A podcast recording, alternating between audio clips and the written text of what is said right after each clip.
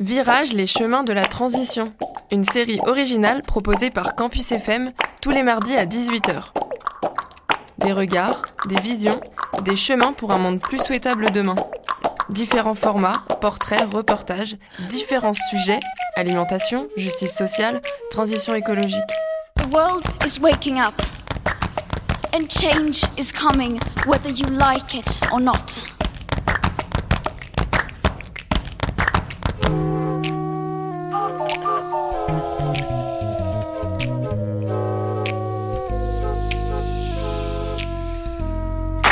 Bonjour à toutes et à tous, merci d'écouter Virage. Je suis ravie de reprendre le micro pour cette euh, deuxième fois et vous parler aujourd'hui d'éducation à l'alimentation. Et donc l'objectif de cet épisode, c'est de comprendre ce qu'est l'éducation à l'alimentation, qu'est-ce qu'il en est en France et quels sont les différents acteurs et actrices qui gravitent autour de ce, de ce processus-là. Aujourd'hui, j'ai décidé d'inviter Julie Richaoui, qui est docteur en sciences animales diplômée d'une école d'ingénieur agronome et qui a aussi réalisé sa thèse à l'INRAE, donc l'Institut national de recherche sur l'alimentation, l'agriculture et l'environnement. Elle travaille aujourd'hui au sein de, l'INRA, donc, euh, sur des, thématiques autour du maintien d'exploitation en polyculture élevage durable. Et elle est maître de conférence euh, à l'école d'ingénieurs agronomes à l'ENSAT. Et notamment, elle a développé ce qu'on appelle des jeux sérieux. Donc, elle nous expliquera euh, quels sont euh, les principes des jeux sérieux et quelles sont leurs utilités. Merci euh, Julie d'avoir accepté l'invitation. Et pour commencer, je vais te poser une question assez simple. Qu'est-ce que l'éducation à l'alimentation et de façon plus large, qu'est-ce que c'est l'éducation à la compréhension d'un système alimentaire? Alors, c'est une question qui est, déjà assez complexe, mais c'est vrai que moi, en tant que tel, je ne parle pas d'éducation à l'alimentation, mais je parle plutôt d'éducation à la transition alimentaire. Et du coup, pour moi, ça implique aussi de s'intéresser non seulement à l'alimentation, comme c'est déjà un peu fait dans les écoles, euh, sur le goût, sur éventuellement euh, les facteurs nutritionnels, la santé, les impacts sur l'environnement. Mais moi, évidemment, en étant dans une école qui touche à l'agronomie et l'agriculture, je m'intéresse vraiment aussi aux transitions du modèle euh, du système alimentaire dans son ensemble. Et du coup, on va aller aussi regarder ce qui se passe euh, quand on veut, par exemple, relocaliser l'alimentation en termes de pratiques pour les agriculteurs, en termes de transformation ou d'adaptation pour les filières aussi, et, euh, éventuellement aussi de commercialisation. On va, pas, on va vraiment toucher aussi à, à toutes ces questions-là et pas seulement à des questions de santé et de goût. Et quand tu parles de filière, on, on parle bien de, de la production agricole jusqu'à la fourchette? Ouais, c'est exactement ça. Ok voilà, considérer aussi euh, l'approvisionnement, le fait d'aller collecter euh, les voilà les coopératives par exemple qui vont qui vont collecter euh, les matières premières ou les aliments qui viennent de chez les producteurs agricoles et qui ensuite vont éventuellement les transformer, etc., etc., jusqu'à ce qu'on arrive à des aliments qui sont prêts à consommer pour nous. Ok. Et en France aujourd'hui, qu'est-ce qui se fait pour éduquer un citoyen, une citoyenne à cette alimentation? Est-ce qu'il y a des choses qui existent, qui sont mises en place? J'ai entendu parler de, de plein de choses, par exemple les projets alimentaires territoriaux. Je sais qu'il y a des lois ou des directives qui abordent ces sujets-là. Mais est-ce que tu peux nous en dire plus sur, tout ce, sur toutes ces choses? Parce que c'est vrai que dans un premier temps, je pense quand on parle d'éducation à l'alimentation, on va penser à ce qui se passe dans les écoles, de voilà les évolutions qu'il peut y avoir dans les cantines, qui vont plus ou moins euh, expliquer aux enfants comment ça se passe, visiter des fermes, euh, avoir des potagers. On pense tout de suite à ça. Mais en fait, pour moi, l'éducation à, à l'alimentation et plutôt à la transition alimentaire, ben, ça va toucher vraiment énormément d'acteurs. Et donc nous, notre public, euh, quand on est en école d'agronomie, mais ça va être des étudiants ingénieurs agronomes qui mmh. fondamentalement s'intéressent à ces questions. Mais on va aussi, euh, dans mon cas, je fais de la recherche participative, donc c'est-à-dire que je vais euh, développer des outils de co-conception et accompagner des acteurs sur le terrain pour conduire des changements qui aideraient à améliorer les pratiques en termes, les pratiques agricoles en termes d'environnement. Mmh et aussi sur le volet social. Et pour ça, on va euh, travailler avec des agriculteurs, avec des conseillers agricoles, mais aussi, comme tu parlais de projets alimentaires territoriaux, on va aussi s'intéresser euh, à travailler avec des gens qui s'occupent de la restauration collective, qui peuvent être des cuisiniers, à aussi des coopératives qui vont s'occuper de l'approvisionnement et un certain nombre d'acteurs qui ne euh, sont pas forcément en agriculture pure, mais on va aller aussi, nous, vers l'alimentation. Ok. Donc là, tu as évoqué deux choses qui sont peut-être pas forcément évidentes pour euh, les personnes qui nous écoutent. Euh, peut-être projet alimentaire euh, territorial, nous rappeler ce que c'est de façon très globale.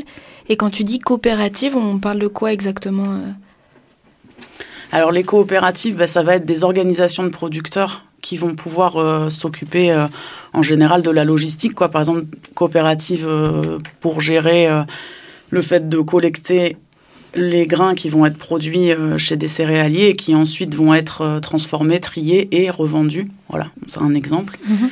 Euh, et puis après, euh, sur les projets alimentaires territoriaux, en fait, c'est des projets euh, politiques qui vont viser à relocaliser l'alimentation et donc voir comment on peut à la fois recomposer ce qui se passe sur les exploitations agricoles pour un approvisionnement plus local, et puis de l'autre côté, comment la restauration collective peut s'adapter pour avoir la valorisation de ces produits locaux pour les enfants, mais aussi dans les collèges et lycées, mmh. et puis comment aussi on peut fournir les gens euh, qui vivent dans ce territoire avec une alimentation plus locale. Ok. Donc ce, ce type de projet-là, ça vient, je pense, du gouvernement. Donc c'est un des leviers d'action qui existe aujourd'hui pour éduquer à son alimentation. Et est-ce que euh, ce type de projet-là, c'est encadré par des, par des lois, par un code euh, de l'éducation Enfin, est-ce qu'il y a quelque chose un peu de qui cadre tout ça, cette éducation-là? Alors là, on va sortir des projets alimentaires territoriaux strictement, mais il y a des lois, notamment dans le code de l'alimentation. Il est mentionné que, euh, au moins pour tout ce qui va être primaire, secondaire, on doit éduquer euh, les enfants et les adolescents à l'alimentation. Mais après, la difficulté qu'il va y avoir, je fais un parallèle, c'est avec les programmes qui ont été développés sur le développement durable, c'est qu'il n'y a pas, il y a une injonction pour les enseignants à parler de ça et des mm. heures qui sont libérées dans le programme, donc ça c'est un pas euh, quand même en avant, mais il n'y a pas vraiment de programme très clair sur ce dont on doit parler. Et donc du coup, libre à chacun, après les enseignants, certains ils vont avoir l'affinité, le temps, les connaissances pour pouvoir développer quelque chose, d'autres vont faire appel à des associations ou à des collègues. Euh, moi, j'étais par exemple allée plusieurs fois euh, avec des étudiants en classe, euh, souvent plutôt collège, mmh. développer des, justement des jeux pour que on puisse s'approprier la question de, de l'alimentation. Donc, c'était par exemple comment on pourrait remplacer des pâtes à tartiner type Nutella, comment elles sont composées et qu'est-ce qu'on peut produire localement pour éventuellement les remplacer. Euh, on travaillait beaucoup sur la saisonnalité des produits, leur expliquer ce qui pousse chez nous, ce qui pousse ailleurs, et puis à quelle mm. période de l'année et euh, qu'est-ce que ça implique voilà, sur la production et derrière euh, la collecte et la valorisation. Ok. Et ça peut être des projections débat aussi, qui peut-être sont plus accessibles pour les enseignants. C'est de choisir un film qui les intéresse et peut-être d'inviter un collègue ou quelqu'un à en discuter avec les élèves. Ok, donc il y a quand même un, dans le code de l'éducation et toutes les choses un peu plus réglementaires, il y a, on va dire, des phrases autour de euh, l'éducation et l'alimentation. Mais sur le terrain, concrètement, ça dépend quand même aujourd'hui du bon vouloir des, enseignants et de leur volonté à aller plus loin dans, cette éducation-là. Et donc, au début, dans l'introduction, je disais que toi, tu es à l'origine, ou en tout cas, tu as participé à ce qu'on appelle des jeux sérieux. Est-ce que tu peux nous expliquer ce que c'est, le lien avec euh, le sujet d'aujourd'hui, et puis qu'est-ce qui t'a ce qui t'est fait dire, bah, euh, j'ai plus envie d'une éducation qui soit ascendante et je veux quelque chose qui soit peut-être un peu plus participatif? Alors ça, ça a vraiment euh, cette histoire de jeu sérieux et d'approche participative. Moi, c'est vraiment ce que je porte parce que je travaille sur l'agroécologie. Donc l'agroécologie, ça va être euh, d'amener à des changements de pratiques, euh, comme j'ai déjà un peu évoqué avant, qui vont aller vers une prise en compte forte de l'environnement, de la du volet social. des pratiques agricoles. tu veux des pratiques agricoles, mais même plus largement du système alimentaire, vraiment à tous les niveaux de, de la chaîne. et en fait, une chose qu'on ne met pas toujours en avant, c'est qu'au-delà des pratiques, il y a aussi une conception, une visée politique et une vision selon laquelle on doit échanger des savoirs, partager des savoirs. Et du coup, moi, j'ai aussi cette posture euh, dans l'accompagnement que je fais auprès des producteurs ou des, ou des acteurs du système alimentaire, c'est de me dire que eux, ils ont une expérience, ils savent aussi énormément de choses, et donc on va échanger des savoirs. Et pour ça, euh, j'utilise des outils euh, comme des jeux sérieux qui vont être en fait basiquement comme des plateaux de jeux. Ça peut être des jeux de rôle, ça peut être des jeux de société dans lesquels nous on va amener de la des, des, références quantifiées qui viennent du monde scientifique, mais les, les participants, ils vont pouvoir aussi euh, discuter de ces informations, bouger les pions et construire des mm. scénarios qui leur parlent. Et je pense que pour les étudiants, c'est pareil, c'est beaucoup plus concret, ça va se passer dans le cadre de projets, et c'est plus le classique traditionnel euh, cours magistral qu'on fait en amphi et derrière des TD d'application, mais on va vraiment poser un vrai problème qui vient du terrain comment on peut changer ce système alimentaire euh, dans telle ou telle zone? Et là, on va décortiquer petit à petit en fonction de ce qu'on trouve les questions et de proposer des solutions. Est-ce qu'il y a un rapport à faire avec euh, la fresque du climat ou c'est pas tout à fait pareil? Parce que fresque du climat, c'est vrai qu'on a ce côté participatif où on essaye tous de trouver les causes et les potentielles solutions au réchauffement euh, climatique. est-ce que c'est le type de choses que qu'on fait via les jeux sérieux ou est-ce que ça va plus loin vu qu'on on prend carrément un rôle en fait quand on quand on est dans un jeu sérieux? Ouais, moi je dirais que ça va plus loin. Pour moi, la fresque du climat, il y a vraiment cet intérêt à ce qu'il y ait des données scientifiques stabilisées et les participants puissent se les approprier, euh, construire ensemble euh, des solutions et des perspectives et surtout comprendre les relations de cause à effet entre les pratiques, le climat, etc. Mais c'est déjà très euh, cadré dans le sens où il y a des cartes, on les positionne. Alors que moi, je vais plutôt aller sur des choses qui vont être carrément des outils de co-conception où on va construire des scénarios ensemble et les cartes, elles sont pas toutes fixées à l'avance. Ça va aussi dépendre des partenaires de terrain ou des étudiants ou élèves si c'est avec eux qu'on joue. Et ça peut être modifié et adapté au fil de l'eau pour mmh. vraiment correspondre à ce qu'ils veulent construire et être plus dans de, dans de l'accompagnement que dans de la transmission de savoir. Moi, je me souviens quand j'étais à, l'école, pour le coup, euh, mon éducation à l'alimentation, ça a plutôt été euh, les prérogatives qu'on entendait sur les produits laitiers, sur 5 euh, fruits et légumes par jour. J'ai très peu de souvenirs d'une classe qui m'aurait appris à comprendre la saisonnalité ou, ou comprendre comment est produit un aliment. Je sais qu'aujourd'hui, il y a une loi qui s'appelle la loi Egalim, qui, qui est assez récente finalement, est-ce qu'il y a des choses qui sont plus concrètes mises en place ou est-ce qu'on reste sur du... Euh, bah, l'alimentation c'est ça et euh, il n'y a pas de, levier d'action concret euh, dans une classe par exemple qui peuvent être mis en place? Alors je pense qu'il y, y a, quand même cette prise en compte qui est de plus en plus forte et donc tu mentionnais Egalim qui a fait suite aux états généraux de l'alimentation et qui a été aussi revu dans une loi qu'on va appeler Egalim 2 qui prend vraiment en compte les questions de restauration collective, d'approvisionnement dans les filières comme mmh. j'évoquais avant mais c'est vrai qu'au niveau de, de, l'éducation, on est encore beaucoup, je pense, sur des questions euh, très liées à la santé et qui sont importantes et qui sont portées euh, par les programmes nutritionnels euh, santé et sport, mais qui sont importantes et pas suffisantes, parce que je pense qu'il faut vraiment avoir une vision plus du système alimentaire dans son ensemble et aussi y ajouter, justement, connecter ça à des questions de développement durable. Mm. C'est un peu fait sur l'environnement, mais je pense que c'est beaucoup moins fait sur le comprendre le quotidien des agriculteurs, peut-être aller euh, à leur rencontre, visiter des fermes, euh, voir qu'il y a des enjeux qui sont pas seulement environnementaux, mais qui sont aussi sociaux, euh, notamment des questions pour les citoyens. Est-ce qu'ils ont accès à une alimentation de qualité? Est-ce qu'ils ont les moyens de se l'acheter, même s'ils en voulaient? Et il y a tout un travail qui est fait, notamment autour de la sécurité sociale de l'alimentation, que vous avez déjà évoqué dans une autre émission. Euh, et donc toutes ces réflexions-là, moi, qui me paraissent essentielles et qui ne doivent pas rester que sur le côté euh, santé, nutritionnel, Nutri-Score, etc., mais vraiment prendre en compte les enjeux environnementaux et sociaux euh, mm. dans leur ensemble. Ok. Et du coup, tu parlais de la sécurité sociale de l'alimentation. Est-ce que tu peux nous rappeler très rapidement ce que c'est, en quoi ça consiste, et puis les, les grands objectifs à terme de, de ce plan qui est assez vaste quand même? En fait, c'est un projet politique qui a été issu du constat qu'il y avait quand même énormément de gens qui étaient à l'aide alimentaire et qui n'avaient pas forcément le choix, souvent dans les, produits qu'ils pouvaient recevoir, qui étaient euh, issus de, d'agro-industrie ou de surplus de l'agro-industrie et euh, à la fois des producteurs qui en France bah, rencontrent quand même des certains problèmes sur le fait de se rémunérer correctement pour tout le travail qu'ils fournissent et en fait il y a un projet politique qui est né de se dire au niveau national on pourrait rajouter une sixième branche à la sécurité sociale mmh. en intégrant l'alimentation et en répondant à ces enjeux-là par de la cotisation sociale et la possibilité euh, que tout le monde en France quelles que soient les conditions de revenus ou autres, dispose de 150 euros euh, par mois par personne pour pouvoir euh, accéder à ces alimentations-là et que euh, le choix des aliments puisse être justement discuté collectivement, conventionné au niveau de caisses locales mm. en fonction des, désirs des acteurs qui construiraient ces caisses. Mm.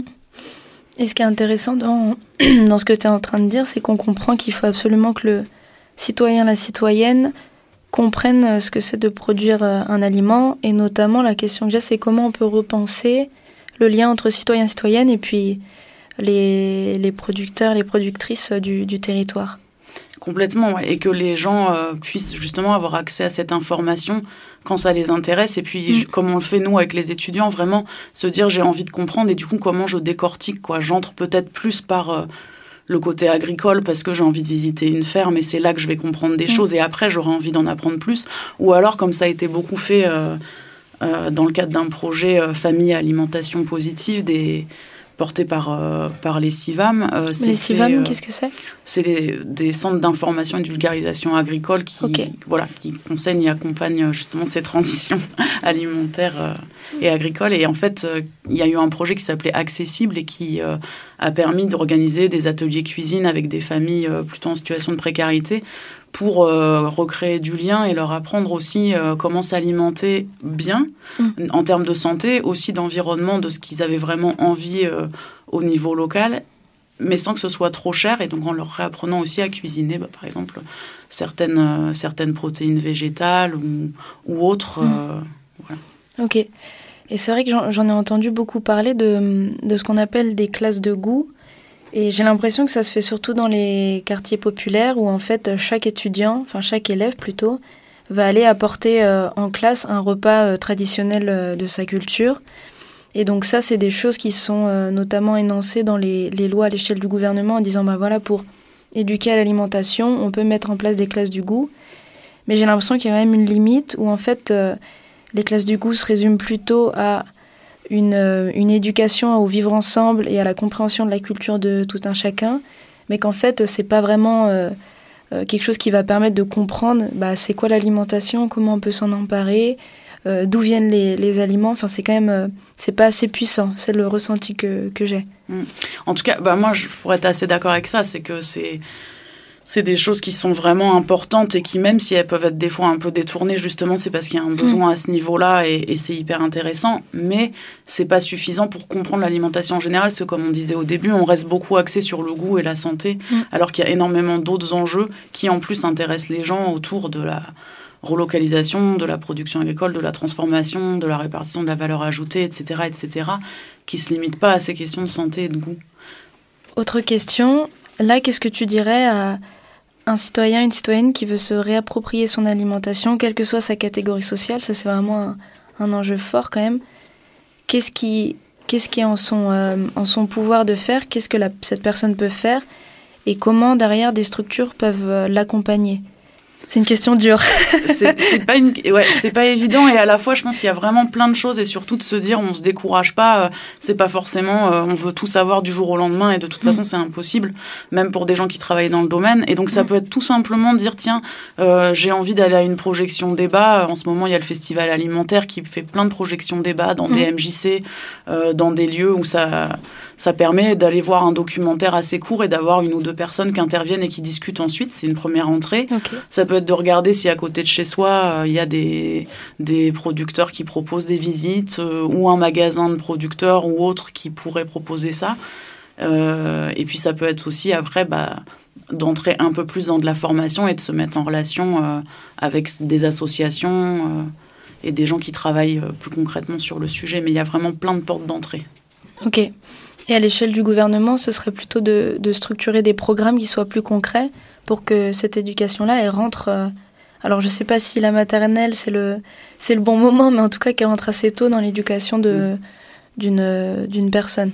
Mais en primaire, il y, a pas mal d'instituteurs qui font des choses euh, mm. très intéressantes et notamment bah, sur justement la saisonnalité, les potagers, mm. euh, la façon de s'alimenter. C'est à ce moment-là que c'est intéressant. Moi, le seul risque que j'y vois, et ça a été beaucoup travaillé par des collègues à Montpellier, dans le cadre d'un projet notamment qui s'appelle Ma cantine autrement, mm. c'est de faire bien attention à ce que ce soit pas uniquement des injonctions individuelles et que les enfants ensuite ils pensent que tout repose sur leurs épaules et ils, expliquent à leurs parents comment faire, alors qu'en fait c'est pas si simple. Il faut aussi que derrière il y a un un vrai projet politique, un accompagnement pour que les gens aient le temps et les moyens de s'approprier tout ça et pas leur dire euh, comme pour les déchets euh, c'est uniquement votre faute si ça fonctionne pas en fait. Mm. De vraiment pas stigmatiser les gens mais bien de se dire là il nous faut euh, une transition qui soit collective et avec un, projet politique comme la sécurité sociale de l'alimentation, mm. mais il peut y avoir plein de portes d'entrée qui puissent amener les gens collectivement à avoir des solutions. Et toi, au niveau de ton parcours, Est-ce que, enfin, quelles ont été les étapes pour que, au final, tu t'intéresses à ces sujets qui sont quand même très liés à l'environnement, à l'agroécologie? Est-ce que tu as eu un virage fort? Ou est-ce que pas du tout Ça a été très naturel? Enfin, dis-nous en plus un peu sur ton comment t'en es arrivé jusque là. En fait, je pense que je viens de là parce que j'ai grandi, euh, c'est vrai que j'en parle pas souvent, mais c'est intéressant. J'ai grandi dans le pays d'Auge, à côté de Lisieux, dans une ville où moi, dans ma famille, et et les connaissances, j'ai côtoyé euh, des gens en situation de précarité beaucoup, et donc ça a toujours fait partie de moi-même, j'ai toujours connu ça. Et à la fois, j'ai aussi vu en termes d'agriculture euh, des vaches qui mangeaient de l'herbe sous des pommiers, et je pense que ça mm. m'a toujours plu, et c'est un peu ce qui m'a conduit. Après, j'ai fait mes études à Rennes, où là, je suis plus arrivée dans le milieu ingénieur, où je me suis un peu déconnectée de ces questions de précarité, mais je me suis plus intéressée à l'élevage et aux perspectives d'amélioration sur l'environnement, sur les conditions de vie des éleveurs. Et c'est en revenant à Toulouse et justement en côtoyant les étudiants mm en allant à des projections débat et en rejoignant un peu les collectifs qui s'intéressent à l'accessibilité de l'alimentation, où je suis revenue à, mes convictions d'origine. Donc il y a eu plusieurs virages quand même, hein, pour pas dire des épingles à cheveux, où euh, je suis revenue vraiment à ces questions qui me touchent. Euh, voilà, d'un système alimentaire qui rende les gens euh, satisfaits aussi de ce qu'ils font et que tout le monde puisse y apporter son expérience et ses convictions en s'alimentant mieux. Et tu sens qu'il y a quelque chose qui prend là? Est-ce que tu as l'impression que sur tes sujets de recherche ou sur euh, tout ce que tu mets en place, il y a de plus en plus de projecteurs? Enfin, Est-ce que tu sens quand même une émulation euh, du, monde tout autour de, la recherche, euh, de l'éducation, etc. Ouais, j'ai l'impression. Alors après, on n'est encore pas forcément majoritaire dans nos façons de réfléchir et les outils qu'on propose, mais voilà, il y a vraiment, bah, du côté des étudiants, c'est quand même assez clair. Il y en a beaucoup qui s'intéressent à ça et qui ont envie de contribuer à une transition du système alimentaire. Du côté des, agriculteurs aussi, euh, il y en a vraiment beaucoup euh, qui viennent aux réunions, qui prennent le temps de se questionner et qui déjà ont changé leurs pratiques et les adaptent. Et donc, euh, bon, ça, ça donne quand même espoir pour la suite. Et est-ce que tu as une petite recommandation bibliographique, un film, une musique, quelque chose qui pourrait, enfin, qui t'inspire et qui pourrait inspirer d'autres personnes qui aujourd'hui nous écoutent Ouais, bah celui qui me vient, parce qu'on l'a regardé il y a pas longtemps avec les étudiants, c'est Herbe. Ouais, ok. Euh, voilà, un documentaire euh, qui est intéressant euh, et qui montre justement aussi un peu la diversité des systèmes qu'il peut y avoir en production agricole en restant grand public et qui vaut le coup d'être vu, je pense. Ok. Merci beaucoup Julie. J'espère que ça vous a plu. Et pour les personnes qui, les personnes, pardon, qui suivent euh, l'émission Virage, la semaine prochaine, c'est Matt qui prend le micro et qui va euh, interviewer un chercheur qui est en pleine euh, redéfinition, on va dire, de, de ces sujets et en, direction vers l'écologie. Donc, il s'appelle Alexandre Monin. Je vous conseille fortement de, de vous connecter à Campus FM mardi prochain à 18h. Et sinon, vous pouvez aussi nous retrouver sur, tous les réseaux, Instagram, Facebook, Twitter, en tapant euh, Virage Campus. Et on est aussi disponible sur les plateformes d'écoute, donc Spotify, euh, Deezer, on, met euh, toutes les émissions en replay. Merci beaucoup pour votre écoute et à bientôt.